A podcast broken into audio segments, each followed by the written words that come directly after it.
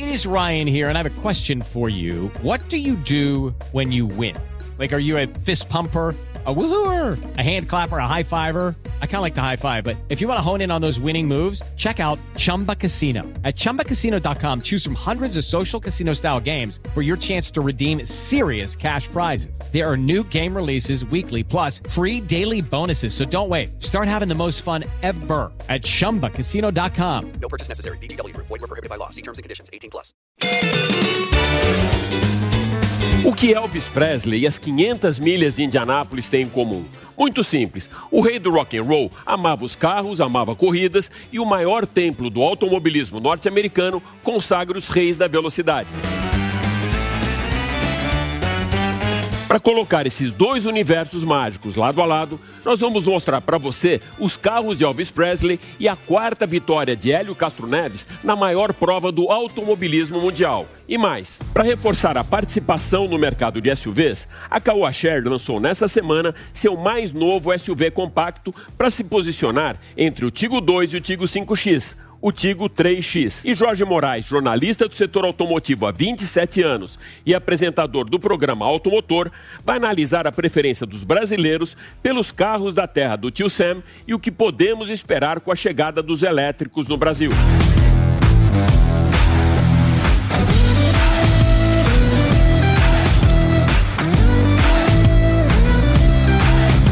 O percentual de biodiesel no óleo diesel tem sido motivo de inúmeras reclamações das transportadoras, postos de combustíveis e das próprias entidades do setor. Marcos Vilela, jornalista do segmento de transportes e logística, vai comentar essa biopolêmica aqui no programa dessa semana.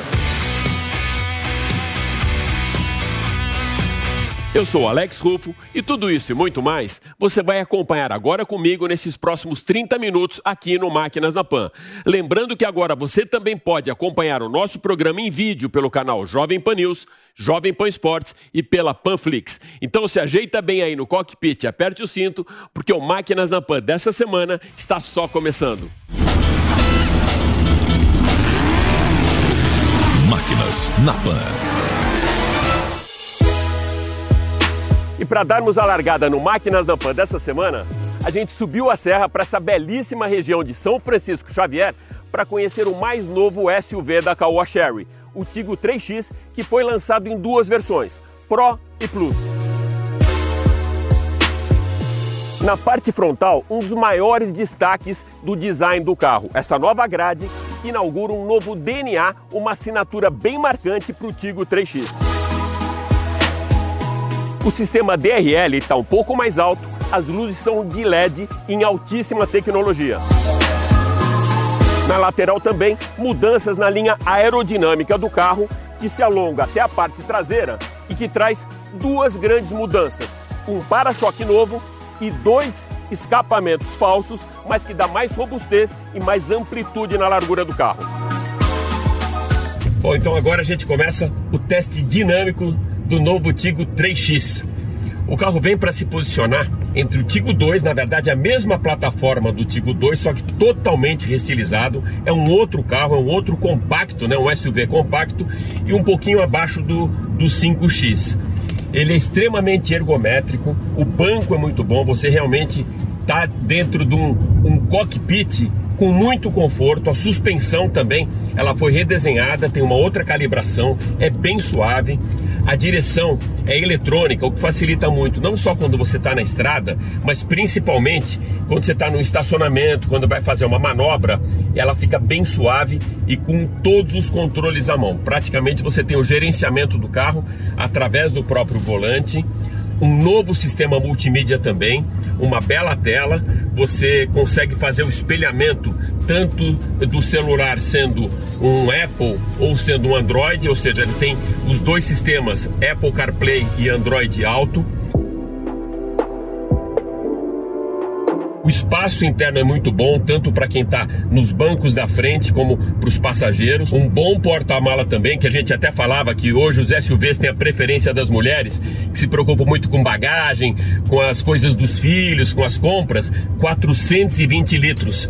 E com revestimento, você não vê nenhum material de baixa qualidade. Ele é muito bem revestido, como se fosse um, um alinhamento de campanha, praticamente para o interno, para o lado interior do carro.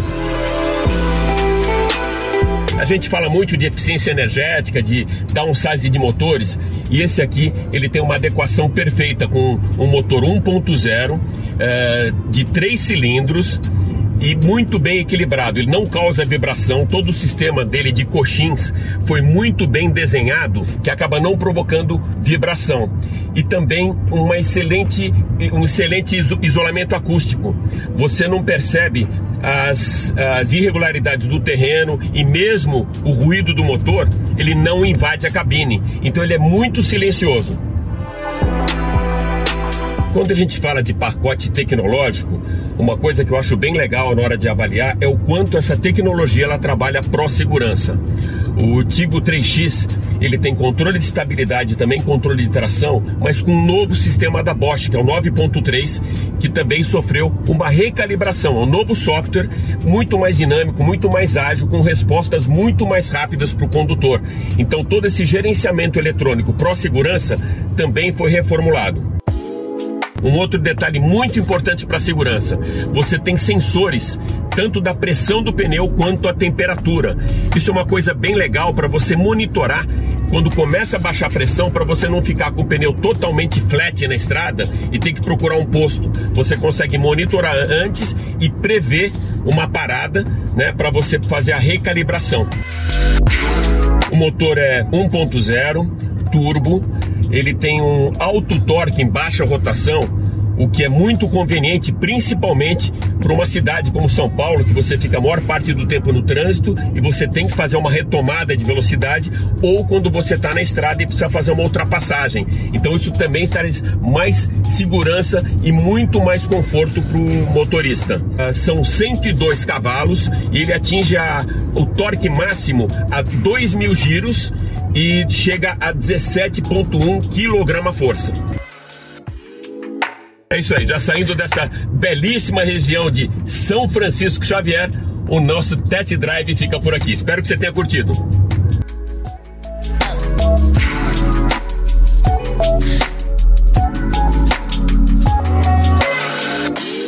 O Homem-Aranha ataca novamente.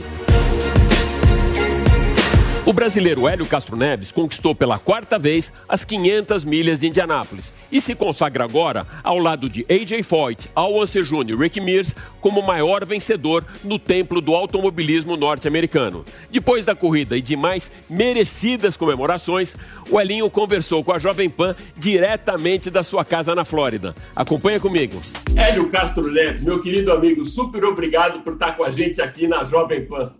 Ah, é um prazer, Alex, novamente em revê-lo. Ah, realmente as circunstâncias são incríveis agora. É, que realmente que dia maravilhoso foi domingo e bom, aí estamos aí, estamos preparados para mais, se Deus quiser. Junto com Ricky Mears, Al Unser Jr., AJ Foyt, você agora é o maior nome do automobilismo norte-americano e no maior templo, que é Indianápolis. E além disso, você conquistou mais uma coisa legal para o Brasil. Agora são oito títulos que o Brasil tem. A gente tinha dois com o Emerson, um com o Gil e um com o Tony.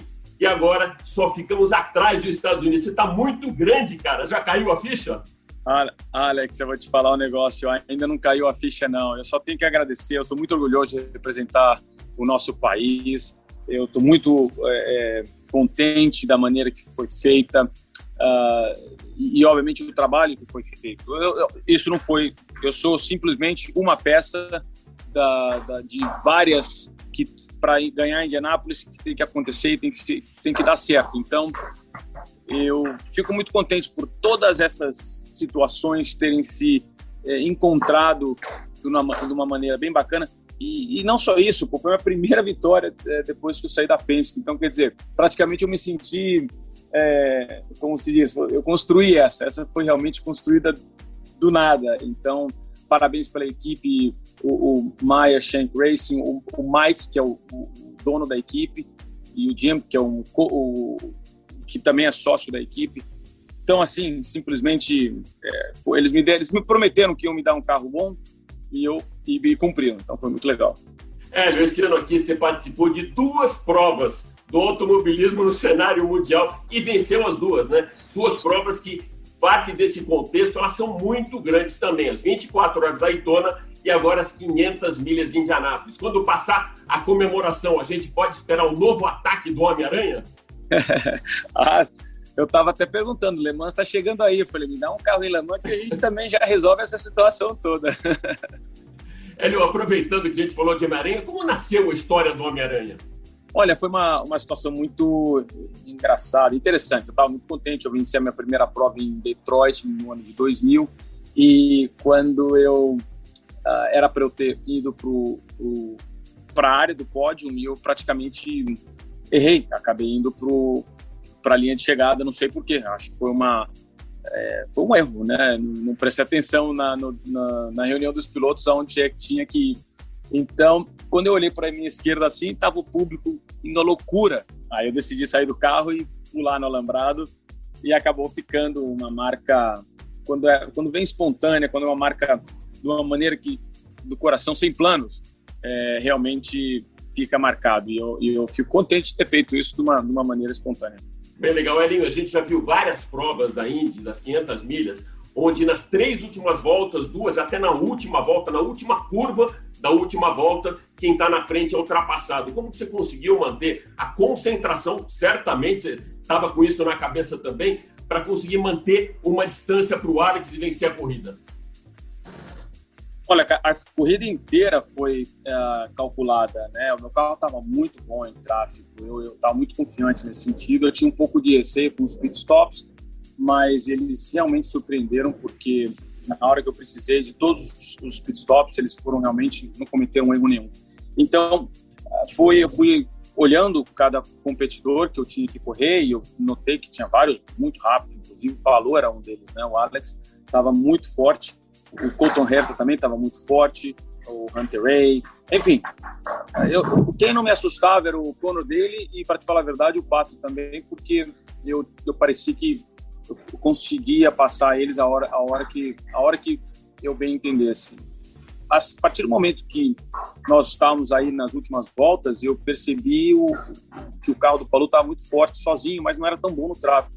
E foi quando eu olhei, um, muitos estavam se aproximando, falei, agora é a minha chance, porque é onde eu vou me sobressair. Eu não imaginava que ia chegar tão rápido na última volta, para te falar a verdade, mas pra, eu, eu, achei isso lindo, porque eles não só me ajudaram, como também é, em termos de, na, na, em relação ao carro, mas eles também fizeram com que o ar turbulento ficasse pior para todo mundo atrás. Então isso foi a, a chave para poder levar a quarta vitória. Elinho, você comentou que até para você foi uma vitória inusitada, mas com certeza você é um cara que corre com a faca no meio dos dentes. Em que momento da corrida que você falou, pô, vai dar para chegar, vai dar para ganhar mais essa? Olha, cada momento da corrida foi me dando uma oportunidade, uma esperança, né? A partir da largada, quando eu passei para sexto, aí eu, eu, vi que o carro estava bom. Depois que eu passei o Tony, eu falei, pô, meu carro tá bom. Aí depois os pit stops, aí eu fui lá para frente, eu falei, olha, meu carro tá bom. então foi, não é que teve um momento chave, ah, é, agora, não, foi, foram situações que foram me mostrando e me dando cada vez mais confiança. Uh, a partir do momento que acho que eu passei o cano dele por fora na curva 3, falei, ok, agora dá pra gente brincar, agora vamos lá, agora vamos... E foi legal, e foi muito bacana porque a corrida inteira foi nesse sentido, né? Cada pit stop era com calma, mesmo quando a gente caiu para sétimo, uma hora, não, não perdemos a, a, não entramos em pânico, ninguém, ninguém praticamente se assustou. Então foi, foi incrível. Valeu, Hélio. Super obrigado por estar com a gente aqui na Jovem Pan, meu amigo. Valeu, galera. Valeu, Valeu. Brasil. Valeu. Elvis has left the building. Os apaixonados pelo rei do rock and roll sabem que essa era a deixa para os fãs de Elvis Presley que o show tinha terminado, que já podiam sair correndo para a rua para tentar alcançar o seu ídolo. Para homenagear a conquista de Hélio Castro Neves nas 500 milhas e alinhar velocidade com rock and roll, Ricardo Caruso, jornalista do setor automotivo e um profundo conhecedor da história de Elvis Presley, vai trazer então para o Máquinas na Pan não só a grande paixão de Elvis pelos Cadillacs, mas também pelas corridas. Elvis protagonizou Speedo em 1968 e o clássico Viva Las Vegas em 64. Então, Caruso, do que, que a gente vai falar hoje, meu amigo? De música ou de carros do Elvis? E hoje eu tô aqui para falar menos de música e falar mais dos carros de Elvis Presley. E como começou toda essa história do rei do rock and roll com os carros, Caruso? Ó, Elvis gostava muito de carro, né? Toda a história dele começa ligando uma picape e indo pra gravadora fazer um disco de presente pra mãe. Daí em diante ele começou a ganhar dinheiro, né? Descobriram o Elvis e a preferência dele sempre foram os Cadillacs. Então, existe até um filme que chama Elvis e os 200 Cadillacs. Conta um monte de história dele relacionada com, com esses carros. De todos esses, qual foi o mais emblemático da coleção de Cadillacs? O mais emblemático dos Cadillacs do Elvis é esse que eu tenho essa miniatura aqui. É um Cadillac 1955, cor-de-rosa. É o carro que ele deu de presente para a mãe, mas ela não guiava. Então ele conservou o carro a vida inteira e esse carro está em Memphis, né? Na coleção de, de, carros dele. As quatro vezes que eu estive lá em Graceland, eu, todas as quatro eu fui visitar o Museu dos Carros do Elvis e o grande destaque, sem dúvida, é esse Cadillac. Qual foi o último carro que ele guiou, Caruso? O último carro que ele guiou foi um Stutz Black Hawk preto, 1973. É um carro de interior vermelho. É um carro especial nos Estados Unidos, montado a partir de um Chevrolet Monte Carlo. Era um carro só de, de quem tinha muito dinheiro, né? O Frank Sinatra, Sammy Davis Jr. e outros artistas que eram compradores dessa marca. E ele foi fotografado chegando em casa poucas horas antes de morrer ao volante desse carro. Alguma história aí diferente, inusitada e bem interessante dele com os carros? Eu destaco duas histórias interessantes. Uma um véspera de Natal, ele estava numa concessionária Cadillac comprando uns 30 carros, ia dar para presentear os amigos. E do lado de fora tinha uma senhora negra uma enfermeira, é, observando aquele movimento, observando o Elvis dentro da concessionária tal. Ele viu a, a senhora ali, chamou ela para dentro da concessionária, mandou ela escolher um carro, ela escolheu um Cadillac também, que está guardado com ela até hoje. É o tesouro da vida dela, né? E outra história muito interessante, ele comprou uma De Tomaso Pantera amarela para dar de presente para a mulher dele, e quando o carro chegou em Graceland não pegava. Dava partida, a partida não pegava, ele ficou nervoso, sacou uma pistola, deu uns três tiros no carro, e alguém foi lá, deu a partida e o carro pegou. Ele achou que era muito não deixou mais, deu outro carro, deu um Cadillac para a mulher dele e deixou aquele carro guardado. Esse carro existe até hoje, está na coleção do Peterson Museu e ostenta nos buracos de bala. Alex, a história desse Cadillac Eldorado 1956 é curiosa. Ele foi na, logo que ele surgiu, ele foi comprar esse carro numa concessionária e o vendedor distratou ele, achou ele meio playboy demais, de costeleta, essas coisas. Ele ficou bravo, saiu da loja, aí ele encontrou um menino lavando um carro usado ali e tal, chamou o menino pelo nome, levou ele para dentro da loja, chamou o dono da, loja, da concessionária e falou assim: Ó, eu vou comprar esse carro aqui, o seu vendedor não quis me vender e a comissão fica para ele. Comprado esse carro, isso aconteceu. E comprou, depois que ele comprou esse carro, era um Cadillac branco. Ele espremeu um cacho de uva no capô e falou: Quero que, que pinta dessa cor. E customizou o carro, tinha interior branco, escapamento lateral tal. E esse carro se perdeu na vida. Em 1976, alguém achou num ferro velho, comprou e logo em seguida o Elvis morreu. Então o cara, o pagou 600 dólares na sucata do carro, restaurou, já ofereceram 2 milhões de dólares para ele, ele não aceitou vender e está exposto no museu junto com os outros carros do Elvis. E eu tive contato com o proprietário desse carro aqui, há um tempo atrás, ele me mandou algumas fotos do carro no ferro velho e me mandou a cópia da nota fiscal do carro assinada pelo próprio Elvis, que é essa que vocês estão vendo aqui. Então, a, a, paixão do Elvis por, por, Cadillac é uma coisa inexplicável. O cortejo fúnebre dele eram, eram cerca de 40 Cadillacs brancos, todos brancos, e o carro fúnebre também era um, era um, um Hearse Cadillac branco.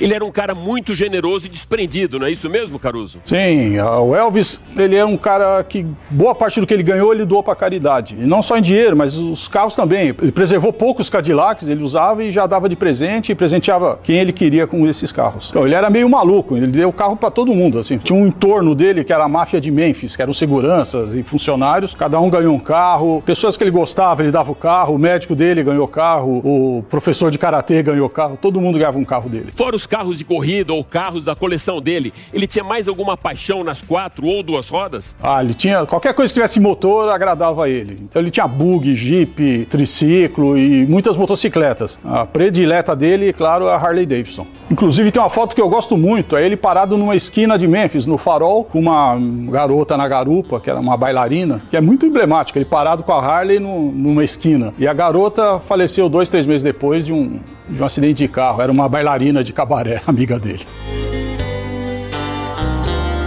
Além dos Cadillacs e Harleys, mais alguma preferência do Elvis? Ah, além de Harley e, Cadillac, Alex, ele gostava muito do Mercedes, mas Mercedes Limousine, Pullman, não uma Mercedes qualquer. Rolls Royce, que ele chegou a ter dois. E outra história engraçada, ele teve um Messerschmitt, que é uma carlinga de avião para andar na, no chão, mas é muito pequeno, apertado, esquisito. Tem a foto dele para vocês verem. E acabou tocando esse, esse carro por um lote de roupas.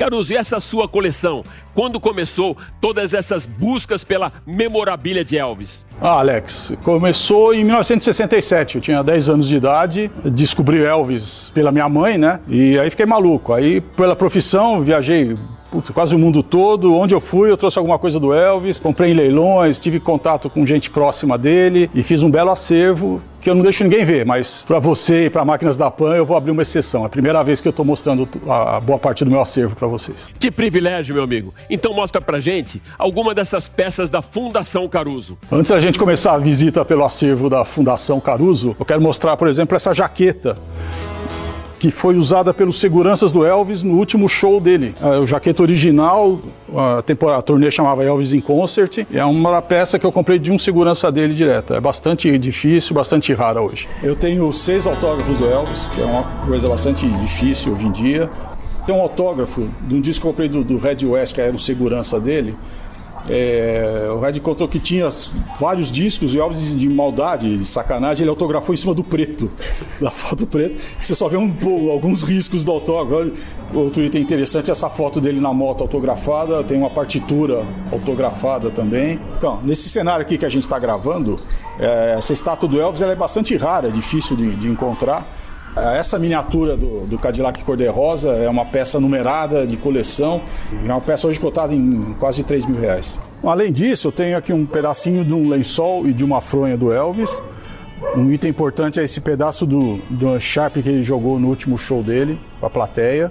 Eu tenho ainda a cópia da carta de motorista. Tem um carimbo de selo de primeiro dia de circulação. Em 1993 lançaram um selo em homenagem ao Elvis nos Estados Unidos. E tem o carimbo dele em Tupelo, que é onde ele nasceu, e em Graceland, que é onde ele vivia, né?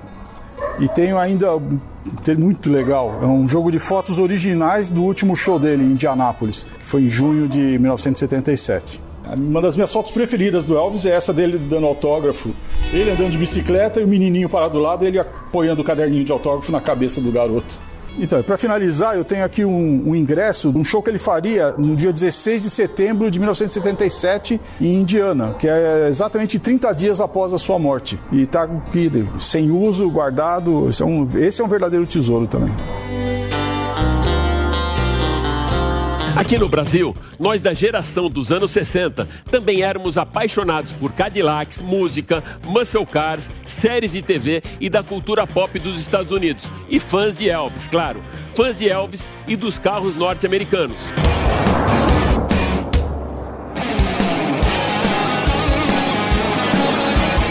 De lá para cá, muita coisa mudou e os carrões se transformaram em compactos, os motores a combustão em híbridos ou elétricos e aqueles clássicos enormes e gastões ficaram no passado. Mas será que o brasileiro ainda curte os carros norte-americanos?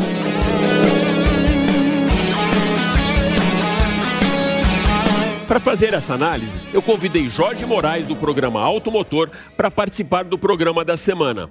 Jorge, pela sua vasta experiência de 27 anos no setor automotivo, você acha que esse processo de eletrificação vai alinhar mais uma vez o mercado brasileiro com os lançamentos dos Estados Unidos? Fala Alex, fala Caronas, aqueles que me seguem já, que já me conhecem no arroba Jorge Moraes, no nosso canal do YouTube também, que tem meu nome, que acompanha o nosso trabalho no site, gente, eu no UOL, eu estou aqui, é um prazer falar com vocês, hein? E um prazer falar com você, Alex, e trazer um pouco da minha opinião. Será que a gente vai eletrificar esses dois países em termos de produtos da indústria automotiva? Ó, a gente quando vai buscar lá atrás na história o quanto não dá para remeter e lembrar de carrões como os Muscular Car, né? Isso aí de fato. E alguns SUVs, né, que a gente namorava. Imagina, lembra do Cherokee ou não? Do grande Cherokee também, de Explorer e tantos outros carros que já mandaram muito por aqui. Foram carros e sonhos de consumo. Tô achando que o Brasil está vivendo uma nova onda, eletrificando sim de alguma maneira. Onde eu digo,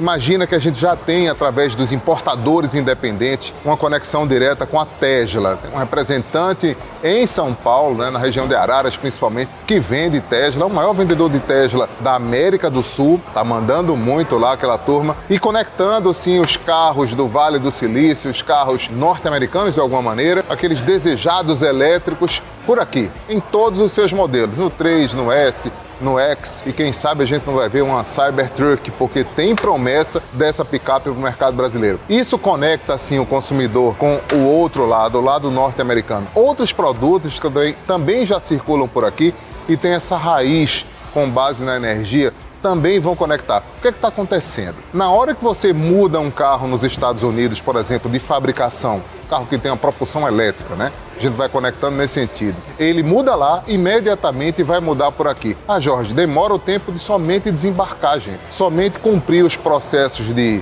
PDI que é aquela tropicalização, quando ele chega, senta aqui, faz um ajuste, coloca o que for necessário para cumprir o protocolo e o carro cria essa ligação direta com o mercado brasileiro. Outros automóveis, como a gente encontra fora do, do segmento elétrico, quando a gente vai para lá e diz, Jorge, os carros que são os SUVs que estão circulando do lado de lá. Principalmente a gente pontua aqui a Ford, que está trazendo Bronco, que vem outros carros norte-americanizados para poder emplacar por aqui. E a gente está entendendo que uma torcida forte pede para que a F-150 elétrica, 100% elétrica, venha para cá. Assim como a Silverado. Né? Muita gente já vem falando da picape full size, a Silverado está pintando na área, acho que Silverado, F-150 e todas as outras oportunidades elétricas como o Mach-E, esse SUV que está aí. Você está mostrando a imagem desse SUV da Mustang que a gente já do Mustang, né? Mustang SUV, que a gente foi conhecer na Califórnia, conhecer lá em Los Angeles, até andar um pouco nesse carro como carona, a gente teve essa oportunidade. Sem contar aqueles que já reinam por aqui, como Mustang, como Camaro e tantas outras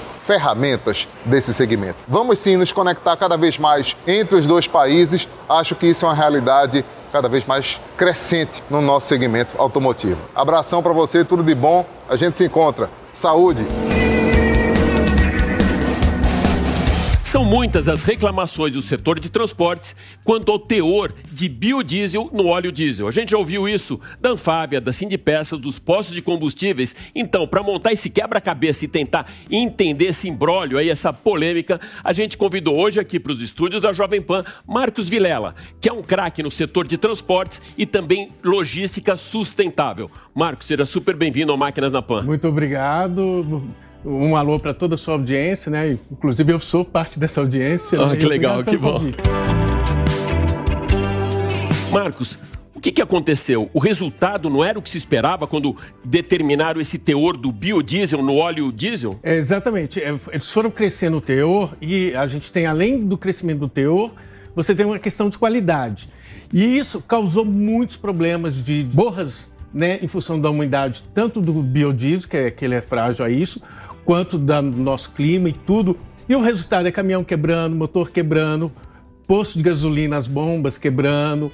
E isso reflete em toda a logística de transporte e também até hospitais que usam geradores de energia, né?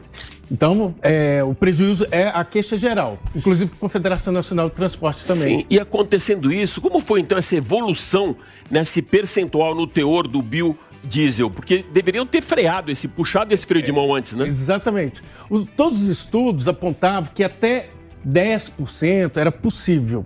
Né? Só que a legislação brasileira, né, houve uma, uma, uma pressão para aumentar o teor, né, para o consumo da, das pequenas agriculturas e também, que na prática não se confirmou, e não havia estudos suficientes para dar uma segurança para esse percentual maior. E que tanto que nem países, por exemplo, a Argentina limitou a 10% e vários países do mundo a 7%. Esse é o limite do biodiesel. Né? Porque é uma ideia boa, né? que nasceu há, há quase 20 anos, de você tem a bioenergia, né? o biocombustível, você gera negócio no campo e você substitui o diesel fóssil. Porém, na prática, o resultado está sendo mais poluição, porque se o caminhão quebra, consome mais combustível e polui mais. Então, o resultado está ao oposto ao, do esperado. Né? A gente viu muito parecido com isso até o etanol, que ele era para ter um custo muito mais baixo no país, ou seja, tem toda essa biodiversidade aí ajudando, mas parece que ele tem que alinhar o preço ao preço da gasolina, ao custo da, da, da gasolina, para criar uma equivalência. Quais, de ordem prática, Marcos, qual a grande vantagem então do uso do biodiesel? O biodiesel, assim, a ideia inicial é muito boa, que era reduzir a poluição, porque você estava usando um diesel vegetal e renovável. Essa é a ideia. Mas, na prática, é, é foi o, o, interesses econômicos, ainda você teve o um problema que em 2019 e 2020 o preço do biodiesel é, subiu muito em função da grande demanda de soja no mundo, né, que é a principal matéria-prima para a produção do biodiesel. Isso fez o preço subir, chegar até reduzir um pouco a o percentual, porém, a, pela legislação atual tem que estar em 13% e vai subindo 1% ao ano. E ano que vem a gente ainda tem a ano que vem 2023, a gente ainda tem o Euro 6, que aqui a gente chama de P8, que torna essa questão mais polêmica ainda. É, pelo que você fala, assim, existem alguns pontos negativos e um calcanhar de Aquiles. Uh, mas também Uh, a gente não vê uma mudança de ordem prática. O que, que pode ser feito para resolver esse problema? Alguma solução? Discute isso, manter esse limite de 10% ou até 7%, né? Mas uma solução muito melhor seria o uso do gás, tanto natural como uma alternativa, vamos dizer, é, intermediária, mas a melhor solução é o biometano, né? Que isso aí é um assunto para uma para eu voltar aqui outro dia, né? Ótimo, então podemos esperar você aqui novamente no Máquina na Pan para falar do uso do gás e como uma alternativa até para esse aumento do teor do biodiesel no óleo diesel. Marcos, super obrigado, obrigado. por participar com a gente aqui no Máquinas na Pan. Estou à disposição. Valeu.